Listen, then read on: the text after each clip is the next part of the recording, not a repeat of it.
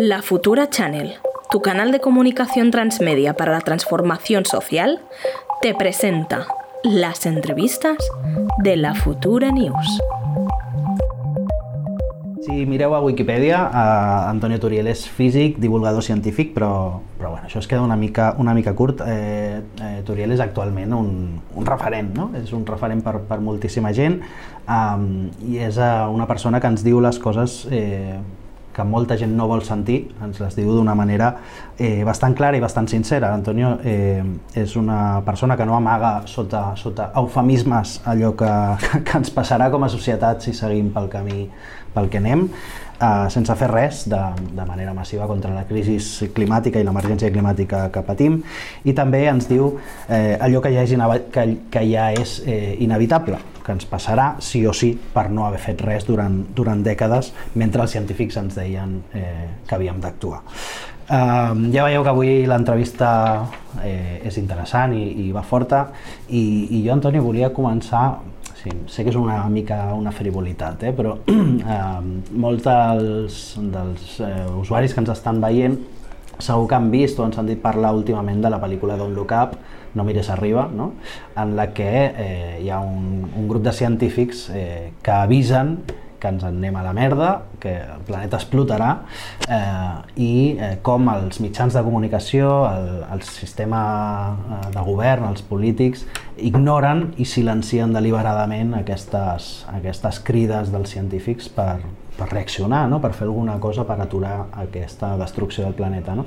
I eh, uno no puede més que pensar que tu ets una mica aquest científic que fa anys que estàs lluitant contra tot per intentar que, que t'escoltin i, i, i que prenguem seriosament l'amenaça que suposa l'emergència climàtica. No? Eh, T'has sentit una mica així, Antonio, tots aquests anys, eh, intentant fer aquesta divulgació? Bueno, hem de pensar que el que fa a l'emergència climàtica hi ha moltíssima gent que està treballant-hi. No? Jo em centro més en un aspecte que és menys divulgat, que és el problema de la transició energètica, no? que el model de transició energètica que es proposa no només no és viable, sinó que a més a més ha un problema que realment és el que realment importa a les èlits, que és el d'exauriment de, dels combustibles fòssils i de l'urani. No? Bueno, jo t'he una cosa, jo quan vaig entrar en això jo ja sabia el que venia, eh? o sigui, jo sabia que era no precisament un canvi de roses, és un tema que es coneix des de fa moltíssim temps. Eh? Pensa que la, el primer advertiment que van tenir seriós sobre què passaria això a escala global data de fa 50 anys. Aleshores, bueno, durant tot aquest temps s'ha intentat sempre dir no, això no és veritat, és un desgraciat, tota la gent que ho ha dit, no?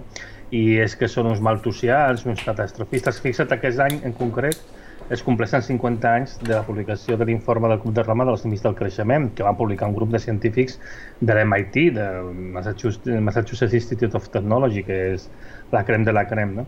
Bueno, doncs es van insultar, es van dir de tot, i al final resulta que el seu model és el model que s'ha seguit, o sigui, realment hem anat pel pitjor camí possible.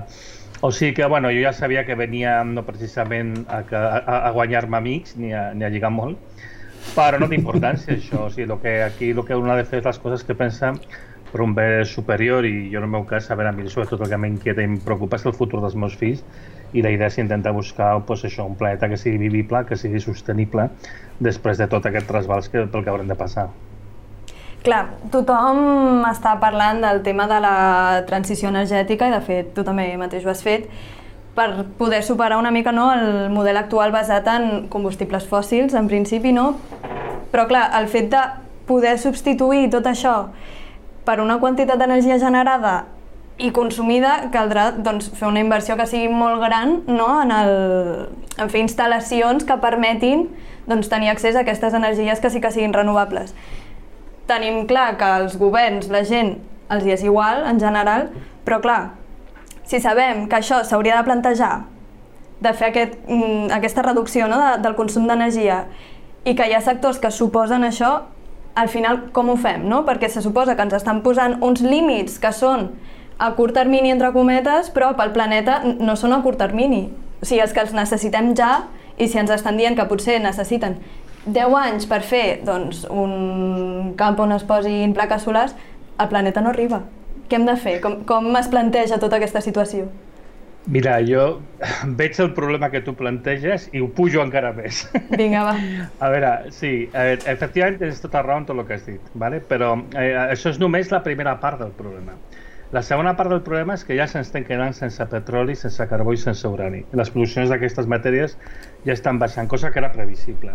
I aleshores hem de fer tota aquesta transició i ens faltarà energia per fer-la. I que ens falti energia està implicant, per exemple, un problema molt gros ara mateix, i és que les companyies que fabriquen aerogeneradors, com s'estan encarint totes les matèries primeres, això està afectant a tota l'activitat industrial, s'estan trobant que baixen beneficis i algunes com a Gamesa tenen pèrdues i estan tancant fàbriques.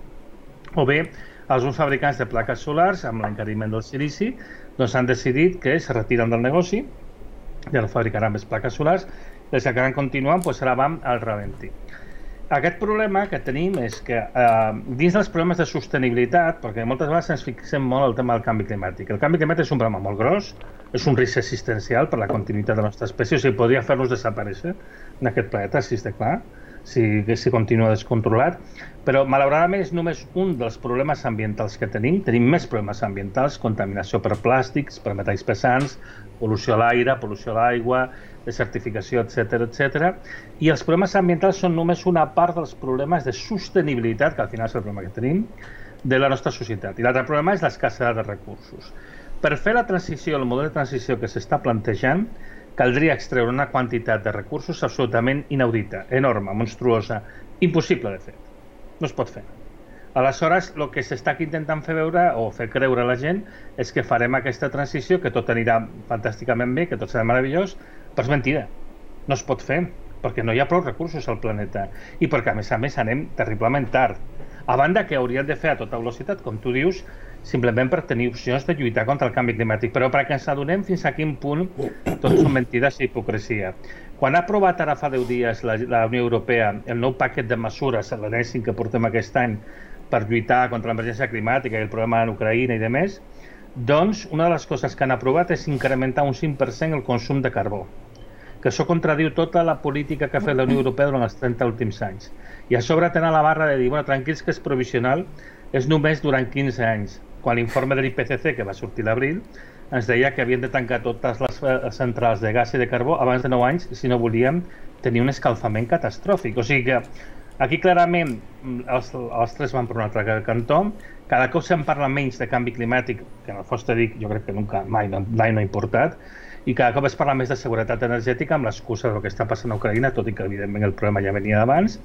I el problema és això, s'està intentant plantejar un model de transició que és un model de transició que és disfuncional, que és un model a més a més que es basa en l'abús, es basa de nou en el mateix de sempre, en l'extractivisme, estreure molts materials, abusar de molts territoris, posar un munt de sistemes que al final tampoc no serviran pel que volen, que el que volen és mantenir el ultrança un sistema econòmic basat en el creixement infinit en un planeta finit, que aquí és on està el problema de base. És a dir, en comptes de plantejar-nos com hauríem de fer per produir una energia per consumir-la i de més, el que s'haurien de plantejar és com podem viure bé consumir molta menys energia i materials, cosa que la ciència i la tècnica ens diu que és perfectament possible. El que passa és que el que no és possible és dins del capitalisme i per això és una cosa que no s'accepta. Que tu ara deies lo del consum infinit en un planeta finit, no? Això, aquí crec que està la, la clau. I parlaves abans de les matèries primeres, de la manca de matèries primeres en, en, molts, en molts sectors, que de fet ja està provocant aturades parcials en la producció de determinades eh, matèries, eh, de determinats béns de consum, i que al final podríem dir que estem com en un decreixement forçós, no? que ens estem ja introduint en una mena de decreixement no, no ideològic i voluntari, sinó eh, obligat per les, per les circumstàncies. No? Llavors, la pregunta és, tu, tu creus que estem preparats eh, ara mateix per un decreixement no desitjat o no, o no planificat, diguéssim, o si això ens pot abocar a un, a un col·lapse sistèmic per, per la incapacitat de, de reacció i quines conseqüències pot tenir aquesta situació, no? perquè al final, bueno, no sé si ens aboquem a, una, a un caos encara, encara més complex de gestionar. Si és que doncs existe. efectivament, sí, mira, això és el mateix que jo ja l'any passat quan vaig estar al Senat ja es vaig explicar, és a dir, aquí no queda més remei que decréixer, és a dir, decreixerem perquè baixarà la disponibilitat de materials i d'energia. Ja es veia venir fa anys, i ja vaig explicar l'any passat, i bueno, ningú no va fer, evidentment, ni punyetero cas, com costum, eh? com, com han estat els últims anys, sempre igual. El que passa és que ara ja ha començat, no? I aleshores, eh, bàsicament la tria que tu has dit, tenir la tria d'intentar fer un decreixement ordenat, planificat, intentant no fer-nos mal, o bé fer-ho a lo bruto, que les coses vagin caigant pel supervipers, que de cop les fàbriques vagin tancant, la gent se quedi sense treball, tot sigui cada cop més caòtic i que eventualment es pugui portar a una situació de col·lapse. Malauradament, de moment, el que estem escollint és aquest camí. I, a més a més, la situació a nivell del planeta s'està posant molt malament, perquè el gran problema que tenim ara mateix és l'escassetat d'aliments. Com que falta dièsel, falta dièsel perquè falta petroli i, a més a més, les companyies petrolieres no inverteixen a les refineries per aprofitar el poc que queda, que ja no és el mateix que hi havia abans, i caldria fer canvis però no estan disposades a gastar-se un euro, doncs cada cop falta més dièsel. Al faltava més dièsel s'encareix el transport, l'extracció, però també l'ús del tractor, de les cosechadores, i ara també falten fertilitzants. Estem entrant en una crisi alimentària absolutament monstruosa. Eh? O sigui, l'octubre de l'any passat la FAO parlava de crisi alimentària i ara fa un mes el Banc Mundial deia que havien passat de la situació de crisi alimentària a una de catàstrofe humanitària que afectarà aquest mateix any el 40% de la població del planeta. Ara jo, sol, quan faig xerrades, doncs, faig un recull, per exemple, d'una vintena de països que estan en diverses fases del seu col·lapse, fonamentalment per falta de dièsel i per falta d'aliments.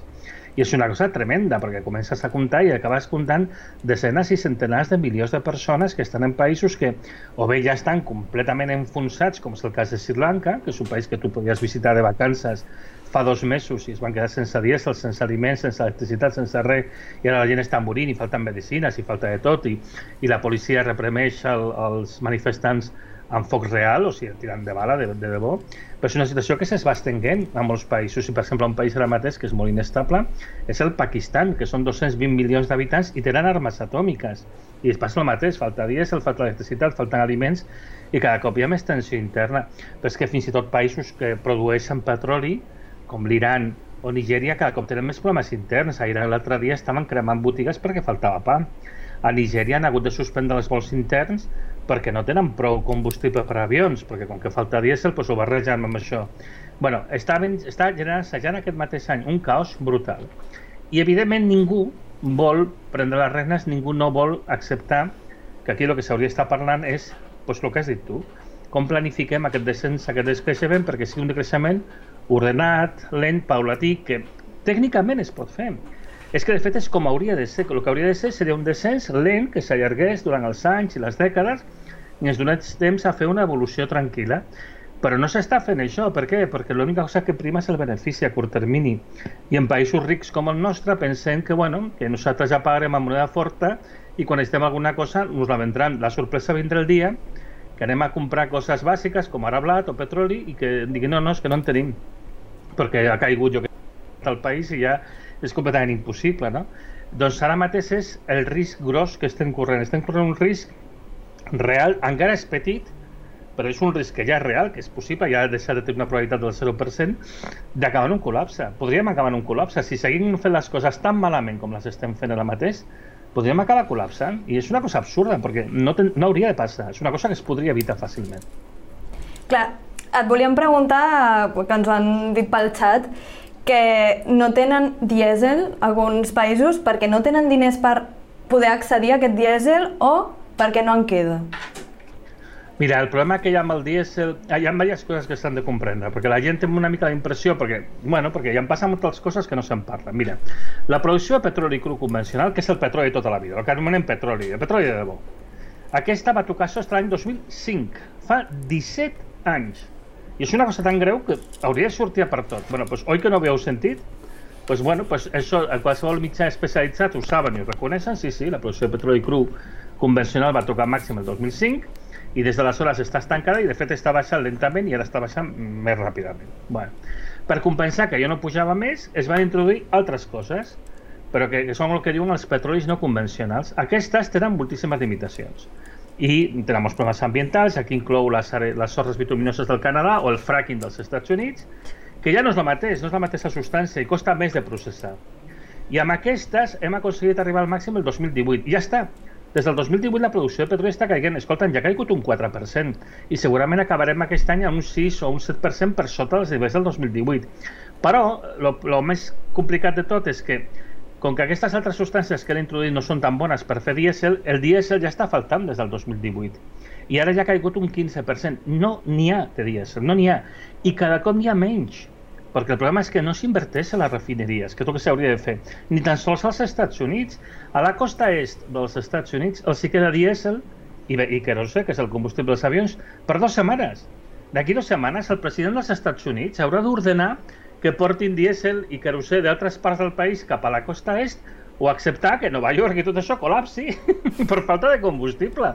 Però és que està passant al Regne Unit, però és que està passant a Hongria ara mateix. O sigui, estem tan absolutament no sé com dir-ho, atontats, que estan passant un munt de coses que, curiosament, els mitjans de comunicació a Espanya no reflecteixen, però fora d'Espanya sí que reflecteix. Jo aquestes notícies les trec de les agències internacionals, de Reuters, de Bloomberg, és una cosa coneguda. S'està parlant moltíssim i aquí no se'n parla res, aquí l'única cosa que se'n parla és bueno, dels cotillos, dels famosos i coses així. Jo penso que um, hem de comprendre això, hem de comprendre que estem en una situació de descens inevitable, falta dièsel, no és una qüestió de que no el puguin pagar, simplement hi ha menys, i a part, evidentment, s'encareix. Aleshores, els països rics com el nostre ho compren més car, però deixen altres sense ell, i cada cop a sobre la producció va caiguent més, la qual cosa és una manta que cada cop s'està fent més petita.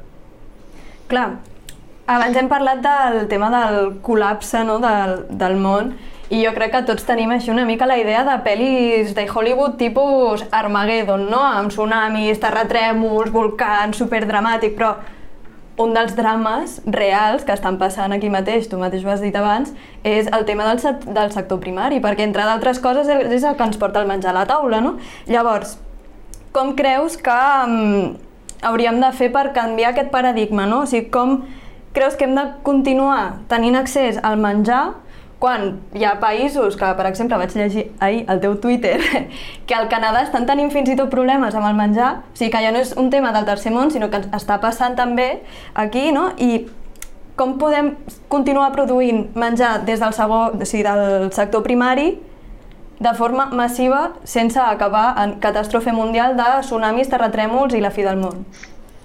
pues mira, jo diré una cosa, per increïble que pugui semblar, de fet, no haurien de tenir cap tipus de problemes, ni tan sols amb el menjar. Eh? Pensa que el 30% de tot el menjar que es produeix al món es llença a les escombraries sense que ningú toqui. O sigui, és barata perquè sí, perquè tot està mal fet. Aleshores, el gran problema que hi ha és un problema de distribució del menjar. El que passa és que tot està impregnat d'aquestes lògiques del benefici, del capital, la manera de fer de sempre que fa que, que tot sigui tan ineficient i tan dolent. No? Aleshores, eh, realment és bastant senzill des del punt de vista tècnic evitar aquest problema. I particularment en un país com Espanya, per exemple, o Catalunya fins i tot, és molt fàcil produir prou aliments com per alimentar la seva pròpia població. No té cap problema en aquest sentit. Eh, s'ha de, pues, de plantar més blat, s'haurà de plantar més blat de moro, més girassol, més el que sigui, però es pot fer, hi ha prou terres, hi ha prou capacitat de cultiu. I altres països poden fer el mateix. Clar, lo d'Ucraïna ha estat un problema, eh? perquè Ucraïna és un país de 40 milions d'habitants que com que té aquelles terres tan fèrtils, les terres negres d'Ucraïna, és capaç de produir menjar per 600 milions d'habitants. Clar, aleshores de cop desapareix Ucraïna del mapa és, és un problema, és obvi, no? Però bueno, hi ha moltes maneres d'adaptar-s'hi. O sigui que el problema realment no és un problema tècnic, és que els tècnics, per més solucions que donem, no, no guanyaran res, perquè al final els canvis que s'han de fer són canvis socials, són canvis de la manera d'organitzar-los i el que no pot ser és que primi l'interès del benefici per sobre de l'interès de les persones, o sigui, el primer és que s'ha de donar menjar a la gent i a més a més hem de tenir una mica d'alçada de, de mires, hem de tenir una mica de generositat, és a dir, hem de preocupar no només de que mengem nosaltres, sinó que mengi gent d'altres països, perquè imagina ara al nord d'Àfrica, si comença a faltar el cereal aquest estiu, que és el que sembla ser que passarà, hi haurà revoltes, hi haurà immigració, rebrem onades de gent que ve aquí, entraran en perill països que els estan proveint de gas, per exemple com Algèria, o, o l'Egipte, que és un país de 80 milions d'habitants, que a més a més passa el canal de Suez, i tu imagina que, que hi hagués un problemon allà, doncs és que, clar, són aquest tipus de coses que fins i tot des d'una perspectiva egoista. Ja ens interessa ajudar aquests països. Però el gran problema és que no hi ha ningú al timó. No hi ha ningú primer que vulgui acceptar això. Després, bueno, la teoria econòmica clàssica fa molt de mal, fa molt de mal. O sigui, tu quan parles als econòmic, economistes liberals de tota la vida, pues sempre t'estan dient no, no, el mercat ho regula, són completament contraris a qualsevol acció conduent a intentar posar fre a aquests problemes i aleshores el que estan deixant és que tot es compliqui, es compliqui i és un desastre completament evitable però anunciat és com si tu anessis a un tio que s'ha tornat boig en un cotxe i estigués anant a 100 km per hora contra una paret i tu li dius, escolta, frena que s'estavellarem. I diu, no, no, si jo sempre he fet així, si mai no passa res. I diu, però no veus la paret? No, home, no, és que són imaginacions teves, ets un catastrofista. I dic, però home, para, que, que ens matarem. I dic, què vols que faci? Jo sempre he fet això. Doncs pues, carai, hi ha mil coses que es poden fer. Pots frenar, pots girar, pots fer un munt de coses, però les has de fer. L'única cosa que no pots fer és continuar contra la paret. Doncs pues vinga, és el que estem fent, continuar contra la paret. I home, amb aquest exemple que posaves ara, eh, jo crec que hi ha una gran part de la, de la societat que té la sensació que l'últim segon algú traurà la paret. No? O sigui, que, bueno, que no, no passa res perquè algú, algú arreglarà, vull dir, no, no deixaran que destruïm el planeta, no? Els, els que en saben i els que tenen possibilitats d'arreglar-ho, ja quan arribi l'últim minut ja, ja ho arreglaran, no? I, i, i anem, qui dia passa any empeny eh, circulant a tota velocitat contra la paret pensant que algú traurà aquesta paret, no?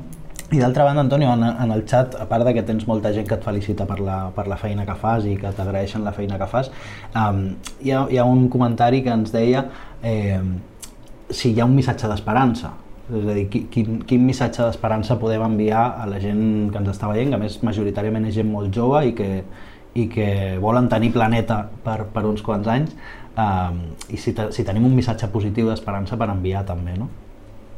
Sí, Bueno, respecte a lo primer tens tota raó, és a dir, és exactament això, és que hem vist masses pel·lícules i estem esperant que aparegui un heroi que efectivament en un botó faci desaparèixer aquesta paret, no? El que passa és que els que ja tenim una edat, no? ens en recordem del que va passar el 2008. El 2008 havien dit, la, el preu de la vivenda mai cau, això sempre puja, no? El Rodrigo Rato deia que els espanyols seran cada cop més rics i al final es van ficar en una crisi econòmica de la qual de fet mai no s'han recuperat i que ens ha fet patit com bèsties a, a la majoria de la població. Aleshores, és aquesta autocomplaença la que és perillosa. No? Jo sempre dic el mateix perquè em diuen ah, és que vostè nega la possibilitat de que hi hagi avenços tecnològics. Jo no la nego, de fet jo treballo en aquest sector, jo sóc investigador, sóc físic de formació. Um, jo no nego, però el que no pots fer és confiar en que es produirà el miracle únicament perquè te resultaria molt convenient. Aleshores, bueno, doncs tu ves treballant com si no es produís el miracle, si després es produeix, fantàstic, aprofita'l però no pots comptar en que, en que aquest miracle s'hagi de produir. En respecte al tema de l'esperança, jo crec que hi ha una cosa que és molt important transmetre, que és molt diferent a la que se transmet des dels mitjans. Perquè ara tota l'estona estem parlant de crisi energètica, que si falta energia. De fet, mai de la vida havien consumit tanta energia i materials com ara. Estem consumint quantitats grandioses. I de fet, la ciència i la tecnologia ens diu podem mantenir un nivell de vida molt semblant al que tenim ara mateix a Catalunya i a Espanya, consumint només la decena part de l'energia dels materials. A més, seria un model de vida que es podria eh, estendre tot el planeta. Un estil de vida diferent, en canvi, se l'ho explicat moltes vegades últimament, no? el tipus de canvis que s'hauria de fer. Però a, a, a, a qüestió de nivell de vida, pots viure molt bé, igual que ara, consumint molt menys. ¿vale? El problema principal no està en la qüestió tècnica, està la qüestió social i aleshores el que hem de demanar és que hi hagi un canvi dels objectius de la societat. Com pot ser que els objectius de la societat sigui fer créixer un concepte abstracte com és el PIB? És el que diu sempre el govern. El de la Generalitat, el d'Espanya, ha de créixer el PIB. Què és això del PIB? Algú sap el que és el PIB? És el valor monetari agregat de tots els béns i serveis produïts en un territori en un determinat període de temps. Què és això? Això és un no res, o sigui, hem de comprendre que aquí en realitat el que hem de fer és prioritzar les persones, prioritzar les, les seves necessitats i fer les coses de manera sostenible que a més a més tècnicament les sabem fer. Amb la qual cosa jo la gent jove jo els dic, escolteu, hi ha molta feina a fer, necessitem molta gent per fer moltes coses i les sabem fer i les podem fer, però entre altres coses el que necessitem sobretot és canviar el model de societat, canviar el model social que tenim per no necessitar créixer sempre, perquè és un absurd, és una cosa que ni tu ni jo ni, ni l'altre necessita. Realment el que necessitem és coses molt bàsiques. Que, què és el més important de la vida, per exemple, per mi? Estar amb la meva família, estar amb els meus amics, tenir un, bueno, una vida digna, una bona alimentació, un sostre, les coses bàsiques, és el que la gent realment vol. La resta de coses, si te pots prendre una canya de tant en tant, doncs fantàstic, ja està bé. No necessites gran cosa més. No és això el que fa créixer el PIB. I aleshores, clar, això és el que no interessa, el que interessa és que la gent consumeixi, consumeixi, consumeixi, i de manera absurda, no? I que se s'aureixin els materials del planeta i l'energia i que se contamini tot i que, que s'incrementi el, el canvi climàtic. No, caram, han de parar. Es pot fer, es pot fer. La primera cosa que s'ha de tenir és fer en què ho podem fer, perquè depèn de tots nosaltres, i, i tant que ho podem fer. El, aquí el dubte que em sorgeix escoltant-te, eh, Antonio, és eh, fins a quin punt allò de, de, del Capitán Siam, no? dels petits canvis són poderosos, eh, fins a quin punt depèn individualment de cadascú de nosaltres, no? perquè ahir veia un tuit, per exemple, que deia eh, hòstia, porto tot el dia ratllat perquè no he separat bé els envasos aquesta tarda i posaven un, un plano de, dels moviments aeris a Europa en aquell mateix instant centenars i centenars d'avions volant en aquell moment, no? I al final penses, bueno, eh, té sentit, val la pena, serveix eh, que jo m'estigui aquí conscienciant i trencant les banyes per reciclar no sé què o per consumir una mica menys de no sé quantos, quan el model de gran escala de, de producció, de desplaçaments, de mobilitat, de, fins i tot geopolític, eh, ignora totalment això. No? De què serveix? Serveix d'alguna cosa que nosaltres eh, individualment actuem? Jo penso que les accions individuals envers els problemes que estem parlant, per lo que són útils, bàsicament, és per disminuir la teva exposició als canvis que hi haurà. És a dir, ara, per exemple, hi ha un munt de vols, però, però a mesura que el carrusel sigui més car, doncs cada cop n'hi haurà menys i al final acabaran volant només els rics. No? Aleshores, hi haurà un procés d'exclusió progressiu que és només estarà l'accés per, tenir, per determinades persones, com per exemple tenir un cotxe elèctric o de qualsevol altre tipus i coses així. No? Aleshores, jo crec que el problema eh, evidentment no se soluciona amb eh, accions individuals. Les accions individuals, com dic, serveixen per protegir-te tu, per no ficar-te en deutes que no pots pagar, per bueno, pues no fer coses que te poden perjudicar al final, però al final el canvi és un canvi fonamentalment col·lectiu i, per fin, i al final és un canvi del nostre model organitzatiu i s'ha de dir, bueno, escolta'm, pues, jo que sé, en avió, per exemple, és una cosa que és tan contaminant i a més a més està gastant un combustible que és preciós i que potser s'ha de destinar a altres coses, que a partir d'ara costarà 10 vegades més, per exemple. Ja està. Però també jo crec que una de les coses importants és que hem de comprendre que no tot es regula mitjançant models de mercat, que aquesta és l'altra l'altre gran engany que hi ha, no? Se'l fa creure a la gent que tot s'ha de regular mitjançant mecanismes de mercat. Doncs no, hi ha coses que s'han de regular d'una manera diferent, però per decisions col·lectives, decisions dels ciutadans, els ciutadans s'han d'empoderar i han de prendre decisions i dir, mira, és que això no volem, simplement, això no es farà. Per què? Perquè no volem. Per què? Perquè sabem que és dolent i no el volem. I aleshores s'han de fer aquests canvis. I també pensem una cosa, el discurs hi ha fonamentalment una gran component de voluntarietat, és a dir, és que fem això perquè som bons, perquè volem preservar el planeta, no sé què, però és que d'aquí res, i d'aquí res pot ser aquest mateix any, hi haurà coses que deixarem de fer perquè no ens les podrem permetre perquè o seran molt cares o ni tan sols n'hi haurà. Quan comença a haver escassedat, és que jo crec que hi ha una cosa que no entenem. Una cosa és que el preu del dièsel estigui car, i una altra cosa molt diferent és que no hi arribi prou que tu veies a la benzinera i que a les 12 del matí ja no hi hagi més dièsel. O que bé que te diguin, que serà la manera lògica de fer-ho, que pots com molt agafar no sé quants litres de, de, de dièsel al dia. I ja està. I és aquesta la situació la que anem. L'Agència Internacional de l'Energia, que sempre són molt cauts i molt tímids a l'hora de coses, va dir la setmana passada que anem a una crisi molt pitjor que la dels anys 70, que vosaltres no les podeu recordar, però jo és que me'n recordo, jo era un nen petit aleshores, però me'n recordo de coses, i molt pitjor perquè serà una crisi de tres combustibles alhora, del petroli, del gas i del carbó. I que a més a més aquest mateix estiu faltaran combustibles i va dir, especialment a Europa. és que és del que estem parlant, o sigui, aquí tothom està pensant a les vacacions, a les vacances, i d'aquí no res ens trobarem que potser no hi ha prou dièsel a, a les benzineres. Aleshores, s'han de comprendre que els canvis que hi haurà no seran canvis progressius, seran canvis forçats, no escollits, i el que s'haurem d'adaptar. I jo, per exemple, quan comenci a faltar dièsel, doncs jo diré, escolti'm, jo penso que el dièsel s'ha de prioritzar pels tractors i les cosetjadores i per les ambulàncies i pels vehicles de bombers i per la policia i tot, si vols. Vale? Però potser no, pues, jo que sé, per, per les furgonetes d'Amazon. Potser aquí no mm. s'ha de prioritzar. I és que és aquest tipus de canvis que caldrà fer, que són coses de les que s'haurà de parlar i que s'haurà de parlar molt seriosament. I un gran problema que tenim tots col·lectivament, hi ha molta tendència a ometre la pròpia responsabilitat. Jo tota aquesta, tota aquesta gent jove que ens, ens sent, no? Les coses que fem, que tots hem fet, jo també, eh?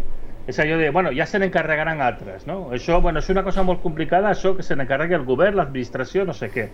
pues aquí el que hem de fer és empoderar-nos i dir, no, no, és que jo vull participar a la presa de decisions, perquè jo no vull que un senyor decideixi que el més interessant és fer una autopista que quedarà buida perquè un altre s'embutxaqui no sé quants milions, doncs potser el que jo vull és que es construeixi un hospital. I és que és d'aquest tipus de coses que ens hem d'empoderar. Què hauríem d'estar fent aquí a Espanya, per exemple, i a Catalunya en particular? Posant molt més ferrocarril. molt més sostenible, consumeix molta menys energia. Ja és difícil actualment, precisament perquè falta de tot, falta fins i tot acer per fer els rails i les catenàries i demés. Bé, doncs potser l'ús prioritari dels diners és en aquí. I no fer no sé quina ampliació de l'aeroport, un aeroport que no rebrà avions. És que és, per això mateix és molt important que tothom s'impliqui en aquestes discussions i que aquestes discussions es facin sobre una base tècnica ben fundada de, bueno, a veure, amb el que coneixem, hem d'anar en aquesta direcció i no, no, i no en aquella altra, no? Perquè ja, ja fem el que vulguem fer, ara ja serà difícil, eh?